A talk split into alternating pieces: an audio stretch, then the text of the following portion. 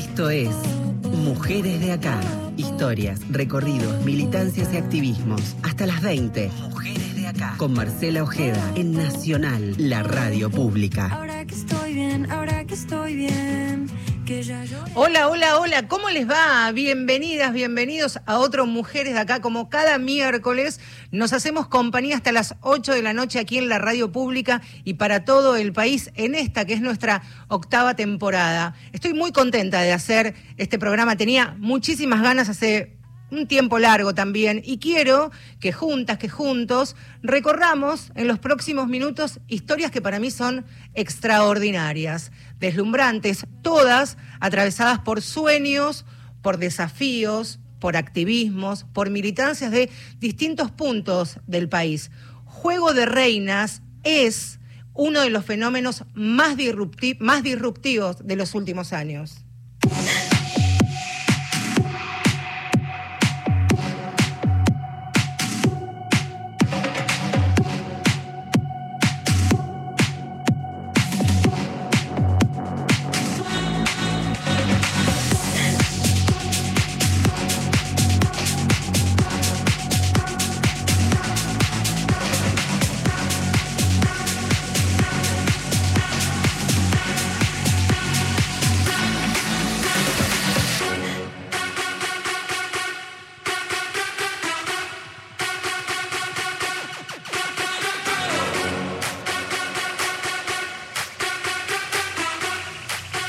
Cuando sonaba y cuando suena One Million, muchos ya sabían, ya saben que algo estaba por empezar. Claro, sucedía en cada comienzo de un nuevo episodio de Juego de Reinas, que ya tiene dos temporadas en su haber. Y por supuesto, estamos esperando la tercera.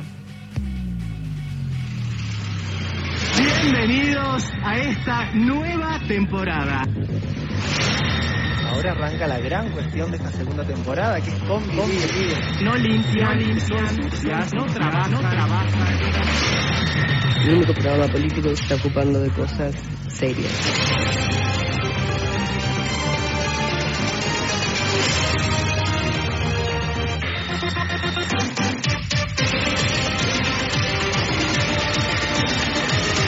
Mi elegida esta noche es A darlo todo. A la cara.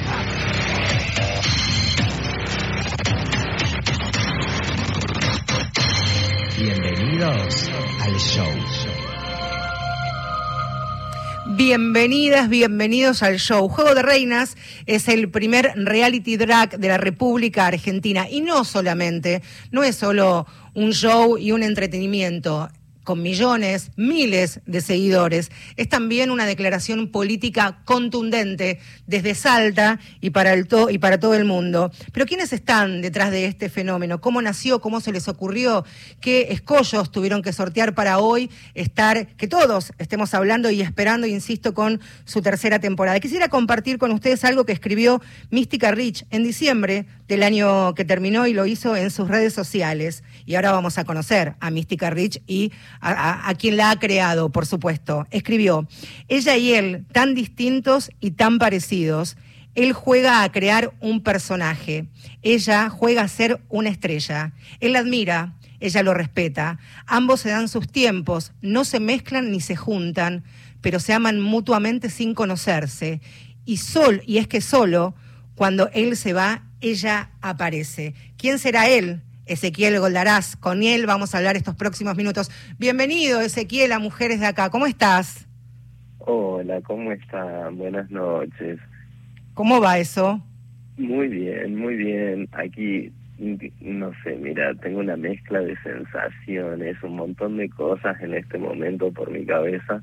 La verdad que es muy lindo todo lo que está sucediendo después de un momento un poco triste que Sí. estuvo pasando en mi vida, así que nada, estoy eh, aprovechando todas estas repercusiones como para recargarme de energía y salir adelante y seguir y seguir en la marcha, seguir con con, el, con este camino tan hermoso que, que bueno la vida me ha puedo de- ha puesto adelante. Recibiste por esto que, que, mencionabas y te mando un fortísimo abrazo por la pérdida de, tu mamá. Mucho amor, por supuesto, no solamente de quienes han participado en el certamen, sino también las y los seguidores te han abroquelado de amor y eso, eso es importante en este momento. ¿Cómo nace eh, Juego de Reinas? Bueno, Juego de Reinas nace con una necesidad justamente este, de comunicar desde otro lugar. Nosotros los artistas drag queen durante muchísimos años nos vimos como obligados a únicamente limitar nuestras participaciones a un boliche gay, porque bueno, no se conoce mucho eh, lo que es eh, el artista drag queen y, y, nada, únicamente las salidas que teníamos para, para poder expresarnos eran los boliches gays. Entonces, bueno, yo como personaje eh, ya no me sentía que era algo que quería seguir haciendo, comunicando a través del humor únicamente en boliche, pudiendo haber, este, pudiendo comunicar tantas historias y tantas cosas que suceden en el detrás de, un personaje. Entonces, bueno, nació la idea de crear Juego de Reinas para que todos puedan entender lo que era un artista drag queen, eh, cómo vivía también su día a día, poder empezar a desconstruir un poco esta sociedad, informar lo que es, eh, traer esto a la pantalla y bueno, fue un desafío muy grande hacer Juego de Reinas porque Salta es una ciudad mm. muy chiquita, sumamente conservadora, con muchas influencias religiosas, donde todo lo extraño es malo, por decirlo de alguna manera. Entonces, nada, el desafío era poder hacerlo desde Salta, que sea un producto federal, eh, que, que pueda tener la llegada este, a todo el país y bueno, creo que lo conseguimos eh, junto a Lalo Longarela, que es mi amigo, mi compañero con el que encaramos este proyecto. Eh, nada, fueron meses de crear, de escribir y salió el proyecto y hoy, bueno, ya estamos casi por la tercera temporada, así que muy contentos. Nació para, para Canal 10, allí en, en la provincia de Salta, de casualidad barra causalidad. Eh, Lalo eh, era parte importante de, del canal, vos comenzaste a hacer, él tenía su, su segmento, vos te sumaste y cómo, me interesa mucho también cómo es la génesis, ¿no? Cómo es el, el primer paso de un proyecto que luego se transformó en una realidad tan potente. ¿Cómo fue? Che, ¿qué onda? A ver si podemos hacer esto. ¿Cómo fue esa charla? ¿Qué recuerdo tenés, Ezequiel? Sí, yo me acuerdo que me convocan de Canal 10 y me dicen que tenían muchas ganas de que yo hiciera la co-conducción de un programa de televisión, de un magazine que iba a salir a las 2 de la tarde. Yo estaba aterrorizado porque decía cómo iba a estar en la televisión pública un drag queen cuando cada vez que aparecía un drag queen en televisión era más o menos hmm una exposición para que lo acribillen los comentarios y demás.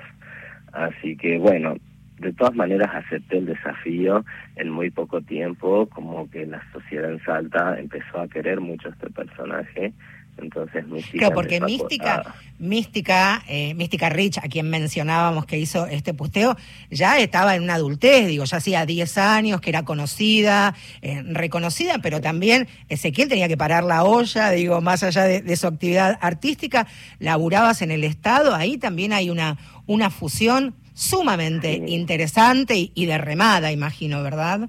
Sí, sí, sí, así es, de lunes a viernes trabajaba eh, trabajo en el gobierno de la ciudad de Salta y al mismo tiempo bueno por las tardes era armar el personaje de mística. Así que bueno era trabajar juntamente con esta dualidad. Y en este y en este trabajo conocí una vez entrevisté a Lalo Longarela que tenía su segmento LGBT también dentro del canal 10 nos conocimos y dijimos bueno mi sueño es hacer un reality drag el mío también, así que bueno, estamos los dos con el mismo sueño y dijimos, bueno, nos juntemos y escribamos nuestro reality. Y así fue. Nos juntamos, empezamos a escribir y a los dos meses ya estaba Juego de Reinas saliendo al aire.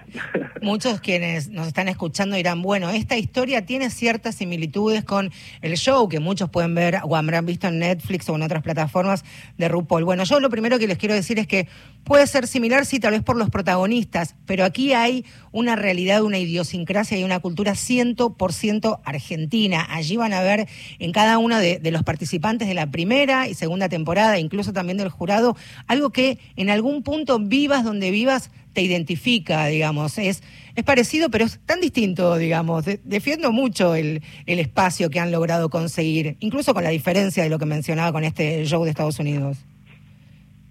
Sí, la verdad que sí, fue este darle la impronta argentina más que nada este, lo difícil porque bueno no queríamos copiar ningún formato de Estados Unidos ni de México si bien había varios países que ya tenían su propio formato y Argentina no. Eh, nosotros queríamos que el producto argentino tenga la impronta de reality argentino donde los participantes puedan debatir con el jurado donde se prestan todos estos microclimas que son bastante interesantes en el show. Así que bueno Juego de Reinas tiene su, impronta propia. Lucrecia Martel, eh, su compañera, Valeria Bertuccelli, Vicentico también, muchísimas personas también fanáticas, digo, se han acercado a lo que ha sido el, la, finalización del primer certamen, también de, del segundo, es muy impresionante lo, lo que está pasando. Sí, muchísimos artistas aparecieron mágicamente, un montón de artistas que nosotros no podíamos creer, que se estaban copando y decían, nada, vemos en ustedes el niño que nosotros alguna vez fuimos y tenemos ganas de ser parte, tenemos ganas de ayudarlos en este crecimiento, así que se iban sumando y nosotros felices de eso. Eh, nada, eran artistas que nosotros únicamente los veíamos en televisión y hoy estaban queriendo participar de nuestro show, así que para nosotros era muy emocionante cada cosa que sucedía. Que sucedía. Ezequiel, también te quería preguntar esta enorme particularidad y también entiendo que es parte del éxito y, y, la victoria, si se quiere, de, de, del certamen, es que ha sido abierto, de puertas abiertas a participantes, como decíamos, de distintas provincias de nuestro país, tratar de salir de este eh, Buenos Aires centrismo, ciudad autónoma centrista, digamos, y abrir la, la provincia. En contraste al, al comienzo, cuando comenzaron con, con Lalo a pensarlo, cierto, no te digo rechazo, pero cierta mirada como de distancia, de temor, de ignorancia, lo que hablábamos hace un ratito? Y mira, no costó, no costó mucho, la verdad es que como artista, yo Mística ya era como conocida dentro de todo el país porque, bueno, trabajé muchos años en boliche y demás, entonces tenía contacto con muchos artistas de varias de varias provincias. No costó mucho este, que se animen a presentarse a Juego de Reinas. Cuando salió la primera temporada, el producto fue muy digno, eh, estuvo como a la altura de todas las circunstancias, así que muy rápidamente empatizó, rápidamente arrancó la segunda temporada y ya teníamos el triple de inscritos, así que la verdad que Juego de Reinas este, tuvo como su ángel, su mística aparte. También imagino, y esto lo transformo en pregunta, les, les y te habrá costado el tema de eh, financiar un proyecto tan ambicioso. Estamos hablando que los participantes vienen de distintas ciudades, de distintas provincias, hasta Salta. Eso, el hospedaje, el alojamiento. Allí se, se desplegó la, la, agenda de amigos, contactos este, y pedir una mano. ¿Cómo fue eso también? Sí, fue bastante complicado al principio poder contar con, con el apoyo del sector empresarial y poder hacerlo al programa porque bueno uno golpeaba puertas y decía es un programa este con contenido LGBT inmediatamente estaban todas las lupas ahí mucha intriga y y en definitiva se terminaban alejando. Entonces bueno era muy difícil el financiamiento prácticamente el financiamiento fue con con recursos propios eh, de nuestros trabajos con Lalo eh, de nuestros trabajos particulares, ayudas familiares, ayudas del canal eh, y dos auspiciantes grandes que se sumaron, eh, que fueron Flecha Bus y Drama, que, que fueron básicamente los, los pilares fundamentales del proyecto. ¿Cómo fue el tema de, hay, hay una, una historia que he contado desde que, desde que los empecé a seguir también, el hospedaje. Ahí en la provincia allí de, de Salta, un, un hotel, un hospedaje, también este, LGBT, y era una posibilidad que las participantes este, sean huéspedes. ¿Cómo fue ese, ese laburo que hicieron con, con el hotel y, lo hicieron juntos? Sí, había un, un, un hostel que era gay friendly, que estaba recién iniciando en Salta y necesitaba como darse a conocer a nivel nacional porque recién estaban arrancando, así que bueno, nos juntamos, este, ellos querían esa visibilidad, así que nos juntamos y decidimos promocionar el hostel a, a, toda la comunidad a través del programa, así que eso les servía a ellos, a nosotros nos servía un formidable descuento para poder hacer, claro. este, para que las chicas puedan quedarse en Salta. Así que nada, hicimos como una simbiosis y pudimos juntar las dos cosas. Las chicas se hospedaron durante un mes de grabación en el hostel y ese hostel fue promocionado en, por, no sé, llegó a 1.800, a 1.800.000 personas en 24 países, así que nada, la promoción también le sirvió bastante. Vos sabés que cuando veía la, las participantes, tanto en la primera temporada como en la segunda, por ejemplo, el, último capítulo donde, bueno, fui, al fue allí en, en, el teatro y fue espectacular, con glamour, digo, fue una, una cosa maravillosa, superadora a cualquier alfombra roja de cualquier premio, ni Martín Fierro, ni los Gardel los hace, fue una cosa impresionante. Y cuando presentaban a cada una de, de las participantes, eh, a cada personaje también, y cuando hablaban del lugar, primero de su vestimenta, quiénes las habían vestido, quiénes las habían maquillado, quiénes las habían peinado, y cuando llegaban a su ropa, a su indumentaria, hablaban mucho de, sus provincias, porque también reflejaban la, cultura de cada una de, de, las provincias. Eso me pareció, aparte de sumamente amoroso, también plantar bandera, ¿no? De una militancia y una, y una bandera política de cada uno de los lugares y de las provincias que estaban allí en esa presentación fueron casi 13 provincias las que se encontraron representadas en esta segunda edición. Este, bueno, cada, cada, participante con su particularidad, con su tonada, con su historia, la verdad que era muy lindo, enriquecedor este abrazo entre todos los, los artistas de diferentes partes del país lugares donde menos te imaginas que hay un drag queen, de ahí salía un, un, artista que quería mostrarlo todo, una participante de Jamaica, también refugiada en Buenos Aires, este, pudo participar en la segunda temporada, fue, una, fue algo muy lindo, este, también poder escuchar una historia muy fuerte y historias de la comunidad, historias que nos atraviesan muchas veces y que nadie se entera desde su casa y bueno, empieza a desconstruir un montón de situaciones que cuando uno se da cuenta que el que está ahí puede ser tu hermano, tu sobrino, es como que cambia mucho la mirada y abre un montón de cabecitas. Sí, por supuesto que sí, porque también en las butacas del teatro, aparte por supuesto de admiradores y admiradoras y fans de, del certamen, también estaban los familiares de los participantes que tal vez un tiempo antes no entendían, no comprendían y una vez ver en acción esta cada una de, de, de, la, de, las presentaciones, de los desafíos semanales que tenían, también es alguna manera de, desde arriba del escenario, decir, bueno, soy esto, hago esto, y desde la butaca ovacionar eso, ¿no? También.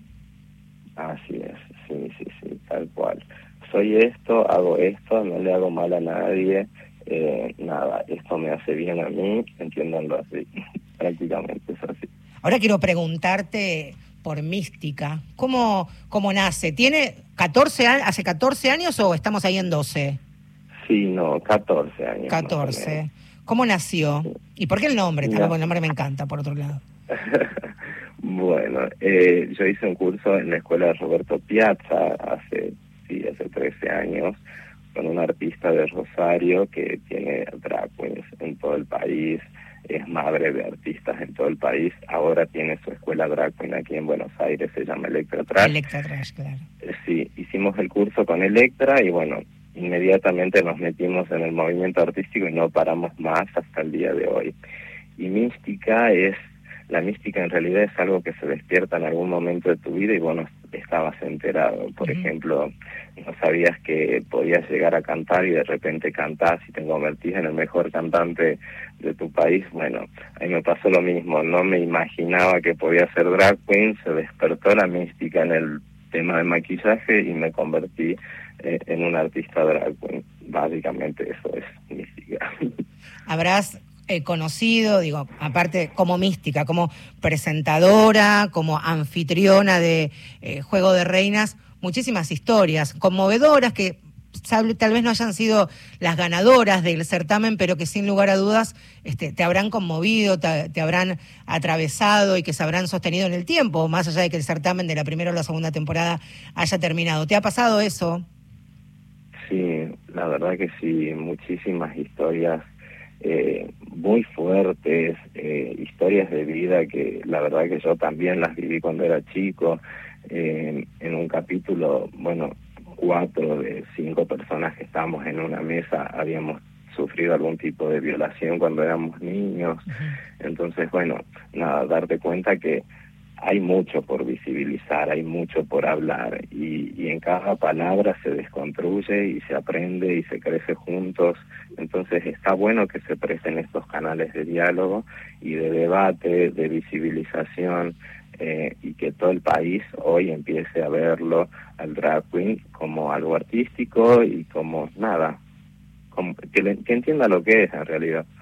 Absolutamente. Y para entenderlo, invitamos a todos, digo, Radio Pública, Radio Nacional, nos están escuchando en todo el país. En YouTube ponen Juego de Reinas, van a ver las dos temporadas, van a ver incluso también cómo Mística evolucionó como anfitriona, como conductora, allí como, como el alma de, del certamen. Yo te quiero agradecer y la pregunta obligada es, por supuesto, ¿cuándo se viene la tercera?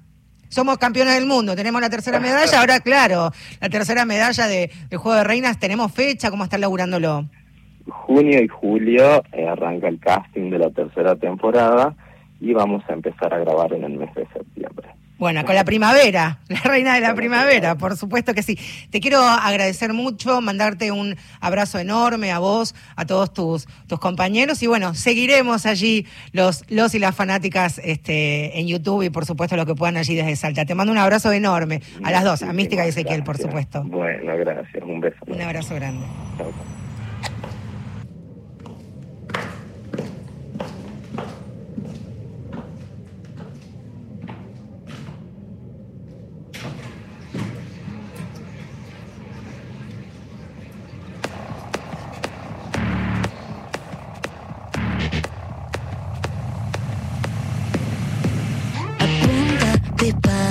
Yo pongo el pecho a la bala. Mi perra no ladra, pero como muerde la almohada. Tiene ese efecto,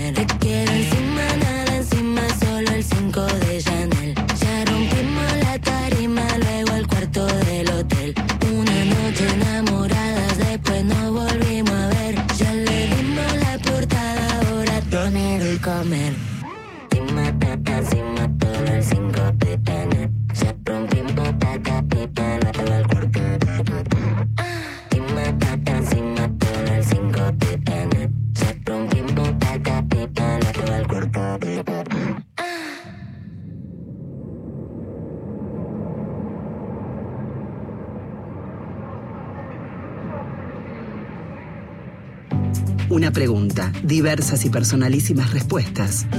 Para vos, ¿quiénes son tus mujeres de acá?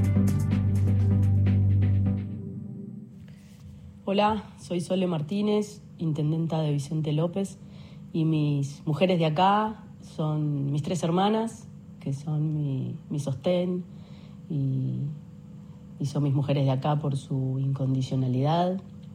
Mis mujeres de acá también son las directoras y de escuelas y de jardines municipales de Vicente López, que dedicaron su vida a, educar, que se reinventan cada día y hoy son, son un faro para, para la educación pública.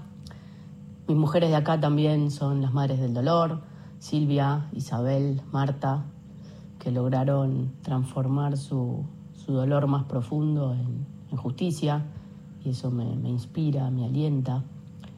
Y también mis mujeres de acá son esas mujeres que, que me acompañan con quienes compartimos la tarea política, la tarea de gobernar y administrar esta ciudad tan linda, que sin ellas no, no podría llevar adelante la tarea diaria y con ellas todavía tenemos muchas puertas por abrir para, para otras mujeres. Bueno, un beso grande. Sobre nosotras, historias, luchas y conquistas. Mujeres de acá por Radio Nacional.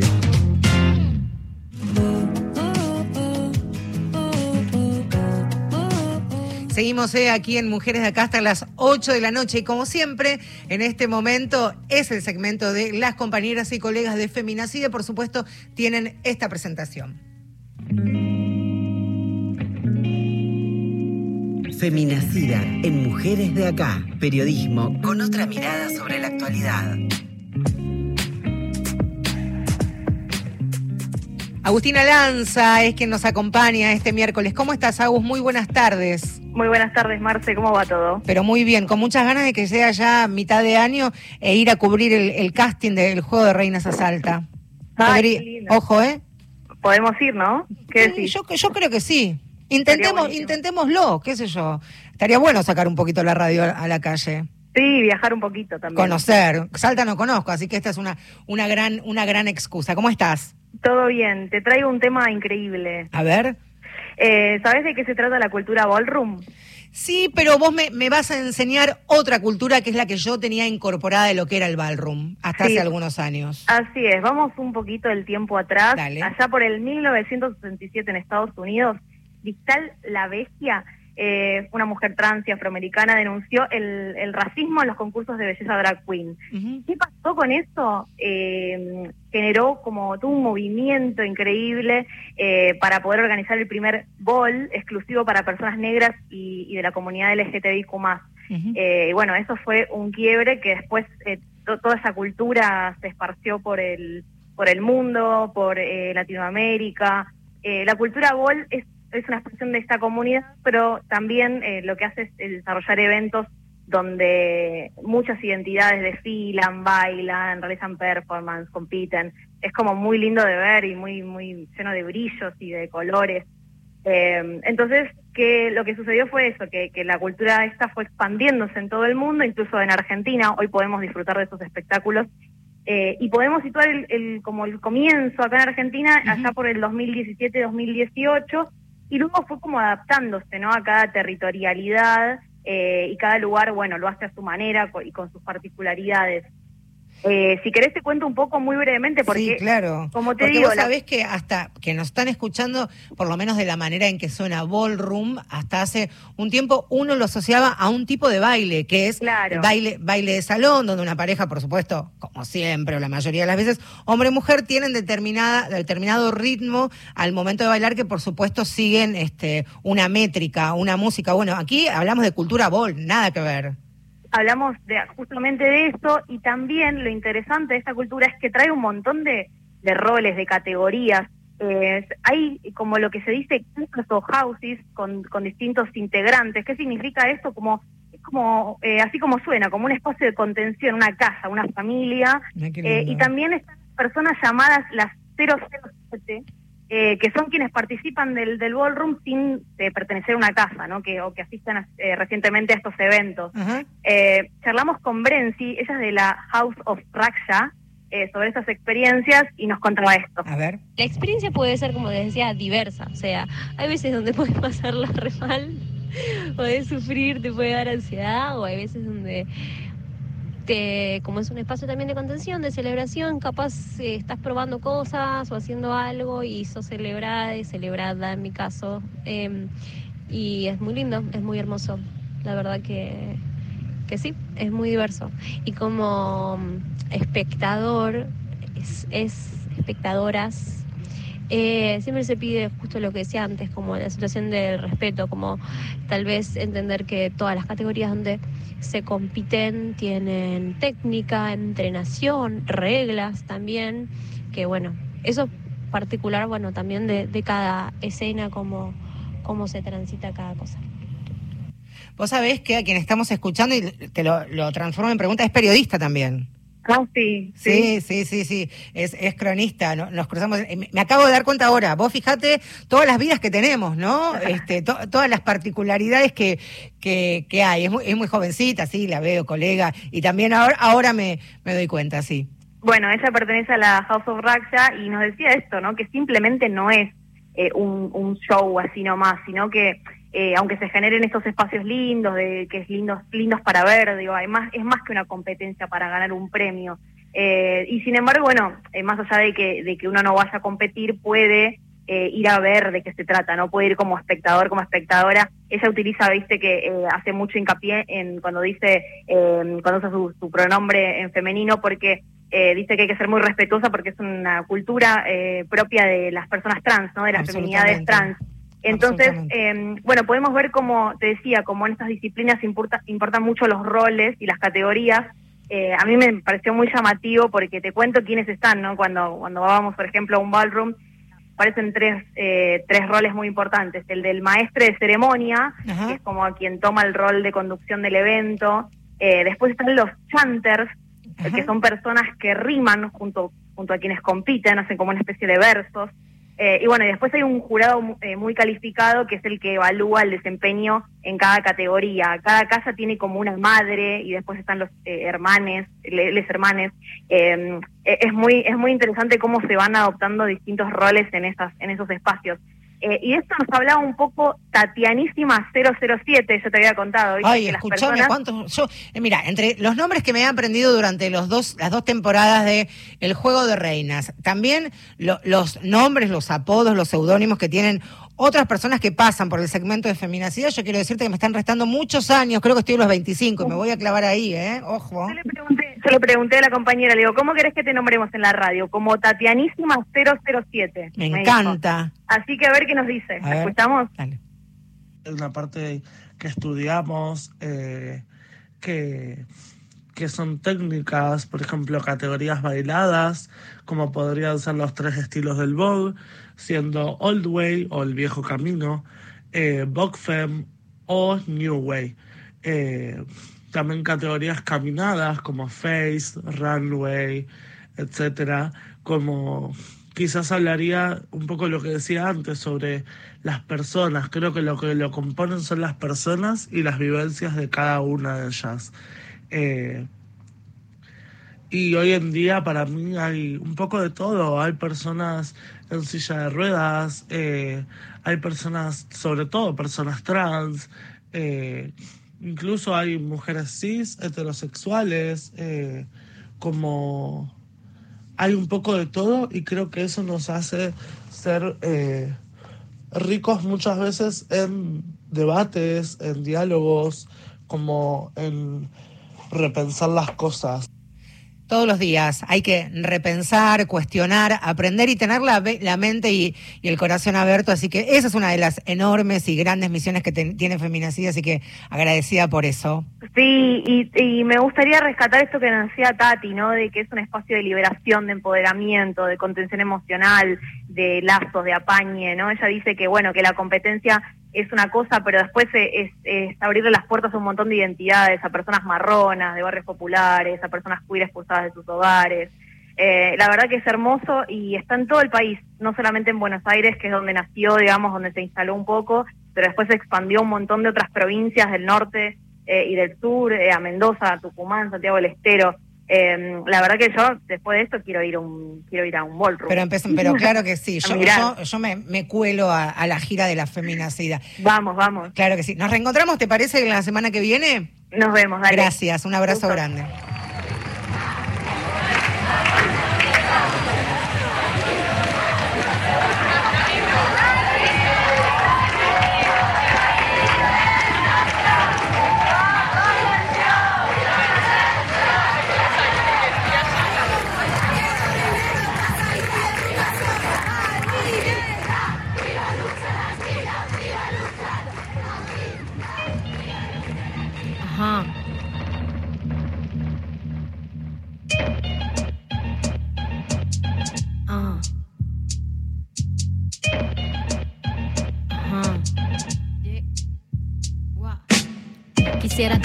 Cosas dulces que escribir, pero tengo que decidir y me decido por la rabia.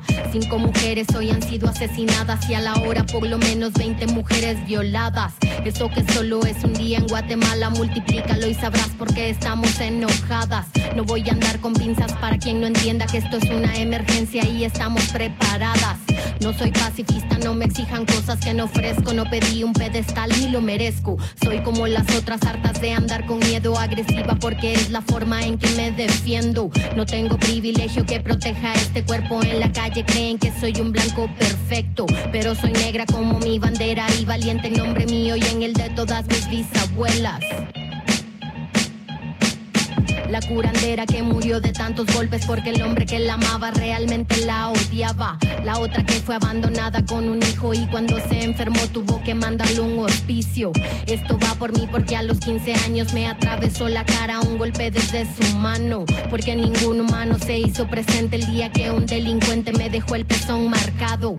Esto va por la niña de 9 años obligada a un embarazo porque la violó su hermano. Una niña sin derechos porque el clero considera que el aborto es peor que lo que le han hecho. Me remito a los hechos, no voy a explicarle con dibujos a ningún macho de esos que creen que con su intelectualidad nos van a venir a educar sentados en sus privilegios. No tengo privilegio que proteja este cuerpo en la calle, creen que soy un blanco perfecto, pero soy negra como mi bandera y valiente en nombre mío y en el de todas mis bisabuelas. Ah. Cuéntanos bien, en las calles somos miles, desde México hasta Chile y en el planeta entero. En pie de lucha porque viva- María había hecho todo, absolutamente todo lo que se recomienda para quienes sufren violencia por razones de género, violencia de género. Había denunciado, había pedido ayuda, estuvo en comisarías de la mujer, en juzgados, en fiscalías. La mañana del jueves 16 de marzo, hace muy poquito tiempo, María Isabel Esperati Aquino fue asesinado por quien era su pareja, su expareja, el femicida Gabriel Alejandro Núñez. Aquel día, María llevaba a sus dos hijos de 13 y 17 años al colegio y Núñez apareció en su camino y le disparó en cuatro, en cuatro oportunidades. Cumplió con la amenaza el criminal porque ya le había dicho en otro momento que quede claro, yo a vos te mato cuando quiero. María había, había vivido una situación de extrema violencia hacía muy poquito tiempo, pero la justicia lo había catalogado como lesiones leves, casi la mata. Fue incluso después lo que relataron sus amigas, sus compañeras, incluso sus vecinos, porque María había alertado en el chat barrial que si lo veían, por favor, con una foto de él y una foto del auto en el que se, en el que se mo- movía habitualmente, llamen al 911. El femicida cumplió con su promesa y la asesinó. Y ahora son sus amigas, su familia, que van, vamos a salir a las calles en algunos días nada más. El 14 de abril, el 14 de este mes, a partir de las 10 de la mañana nos vamos a encontrar otra vez en las calles, allí frente a los tribunales de, de Talcahuano. Vamos a hablar los próximos minutos con Rocío. Rocío es la hermana de María, a quien le digo buenas tardes y muchas gracias por estos minutos. Rocío, ¿cómo te va? Hola, buenas tardes. Muchas gracias por, por charlar con, con nosotros. Bueno, eh, primero intentaba, por supuesto, reconstruir la historia también de, de lucha y de resignificación que había querido ponerle a su vida María y con qué respuestas se encontró en ese peregrinar que protagonizó tu hermana. Eh, bueno, sí, mi hermana tuvo, eh, so- fue sobreviviente de un primer intento de femicidio eh, en el que no recibió la carátula que correspondía. Lo catalogaron como lesiones leves, cuando en realidad fue intento de femicidio, agravado por el vínculo. Ella insistió muchísimo en que cambiaran eh, que cambiaran la carátula porque bueno con lesiones leves él ni siquiera fue ni siquiera fue detenido por ni un momento. He leído algunas notas donde dice fue detenido algunas unas horas pero la realidad es que no no fue detenido en ningún momento. A ella la- se la acompañó fuimos a la comisaría de la mujer a hacer la denuncia fue al hospital para que le vean bueno las marcas que tenía en el cuello las manchas y tenía como las venas saltadas como manchas petequiales de la fuerza que hizo para respirar tenía derrames en los ojos eh, y después tuvimos que volver a la casa donde estaba el agresor y, eh, y enfrentarlo sin ningún tipo de custodia, nada, para tratar de convencerlo de que se fuera, lo cual no pasó. este Y tuvimos que irnos nosotros. Eh, tuvimos que irnos con los chicos a la madrugada, los me los llevé para mi casa. Pensaba, Eh, Ella fue a fiscalía hasta el día anterior de su muerte, fue a la fiscalía para ver cómo iba la causa. Ella se iba una o dos veces por semana.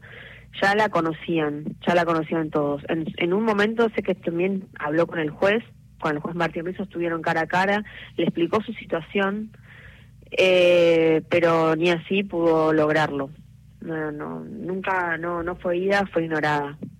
Y así terminó.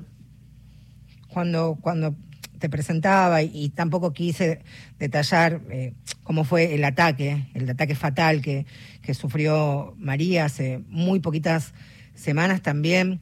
Pensaba en qué nos pasa a nosotras, ¿no? Como feministas, como activistas, a este momento que por supuesto todos los crímenes por razones de género nos atraviesan, pero aquí también cuando decís, bueno, denuncia, rompe con el círculo de la violencia, aferrate a alguna amiga, alguna hermana y vayan y toquen puertas y después todas se cerraron y todo, todo el sistema la expulsó y prácticamente se le puso, se la puso en el camino al criminal, al femicida. Es que ella hizo todo, Todo. bien. Ella hizo todo bien.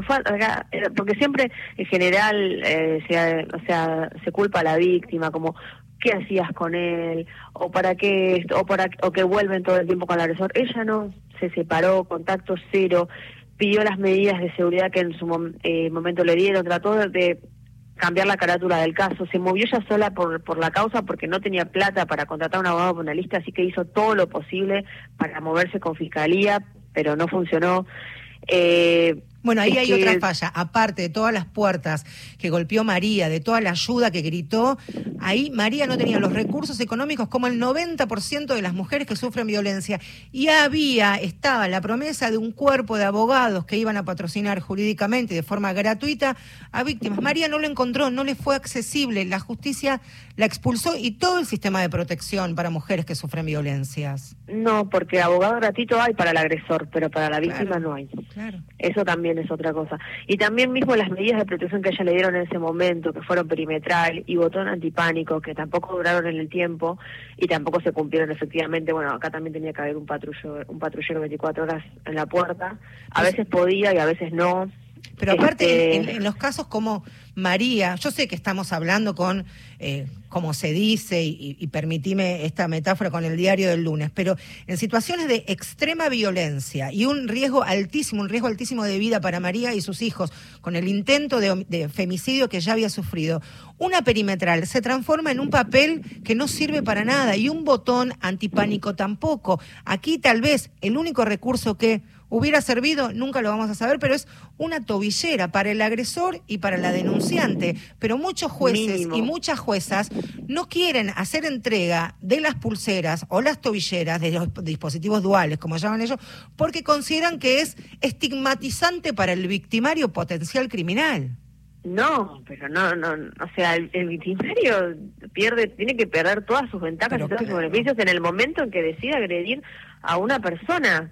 Eh, no puede ser que la víctima, la perimetral del botón antipánico lamentablemente no son efectivos. Hoy estaba leyendo la noticia que ahí en La Rioja Otra chica llamada María también, María Laura, también fue asesinada y, eh, y tenía perimetral.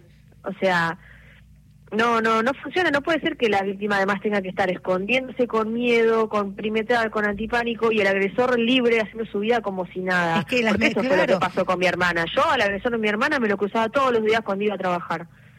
Él se manejaba con total impunidad y la familia también, que la, que la agredió y nos hostigó. ¿Ustedes hoy día en Rocío siguen si- eh, recibiendo amenazas por parte de la familia de este hombre? No, no, no, no, igual hay una perimetral, por lo menos para los chicos, pero la verdad es que no, no, no, no, hace rato que no, la última vez que pasó fue en junio del año pasado y desde ese momento no, pero sí trajeron muchos problemas, hicieron sufrir mucho a mis sobrinos y a mi hermana.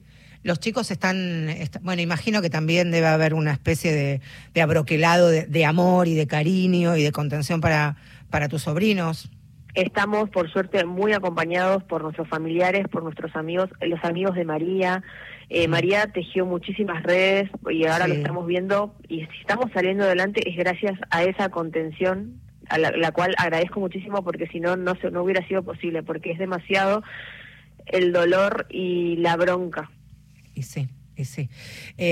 Transformar, ¿no? Eso, esta tragedia, evitable, ya no, no hay calificativos que, que alcancen. Digo, también no- nos atraviesa en nuestra militancia, en nuestro activismo, y te, incluso a mí, te lo digo con, en absoluta confianza y siendo sincera, incluso me replanteo, tengo que recomendar, tengo que pasar el 911 ante una situación de extrema violencia, el 144, llama, anda a la OBD, digo, también estas, estas historias, porque no es un caso, la historia de María y la historia de, de tu familia también claramente nos pone ante una realidad dolorosísima. Lo de María se conoció, habrá otras seguramente. Nos vamos a encontrar, Rocío, el, el 14 a las 10 de la mañana allí en, en Talcahuano, vestidas de negro, ¿verdad?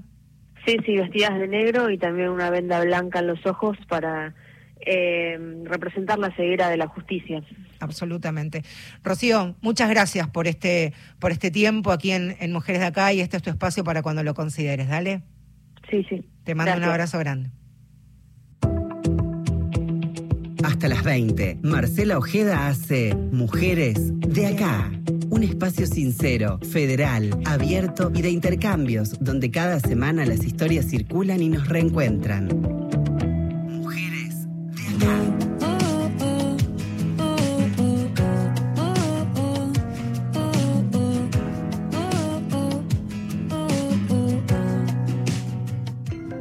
De la familia, de la profesión u oficio, tal vez de la militancia o activismo.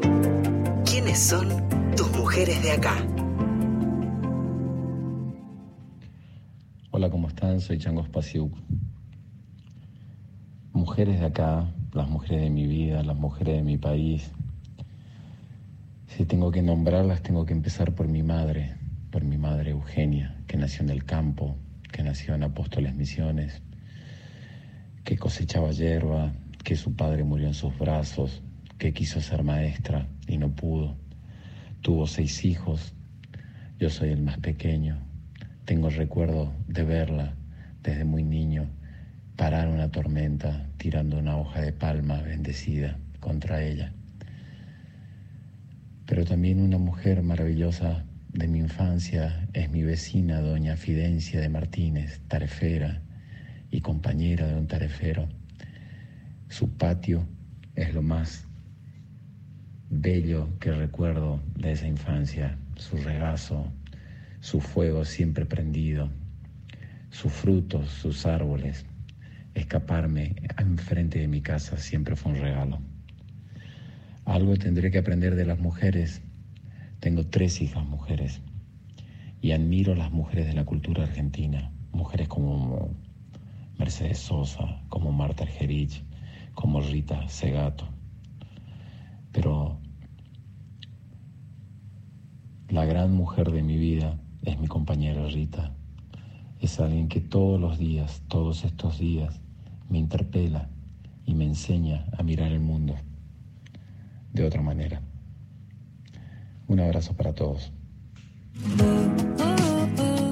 Ya estamos ¿eh? en, en el estribo de este Mujeres de Acá. Quiero repetir lo que decía Rocío hace un ratito nada más, la hermana de María. A quienes no conocen, eh, la calle Talcahuano, aquí en, en, la ciudad, justo queda enfrente del Palacio de Tribunales, eh, del de la Corte Suprema de Justicia, a 20 metros nada más de, de la OBD, la Oficina de Violencia Doméstica. Por eso es este este valor simbólico de juntarse allí frente a los tribunales, al sistema de justicia, a ese poder que parece intocable y en todos los funcionarios de la justicia que entendemos que muchas veces hacen lo que pueden y a veces no hacen lo que debieran. Así que el 14 a las 10 de la mañana ahí nos vamos a, estar encontrando. Nos vamos a despedir ya, ¿eh? estamos en, en, los últimos segunditos. Este programa salió al aire gracias a la producción periodística de Florencia Belinqui, coordinación de aire también Alejandro Salles y por supuesto nos operó magistralmente con un cronómetro casi, casi, casi como Scaloni. Así, hicimos muy bien, quirúrgico todo.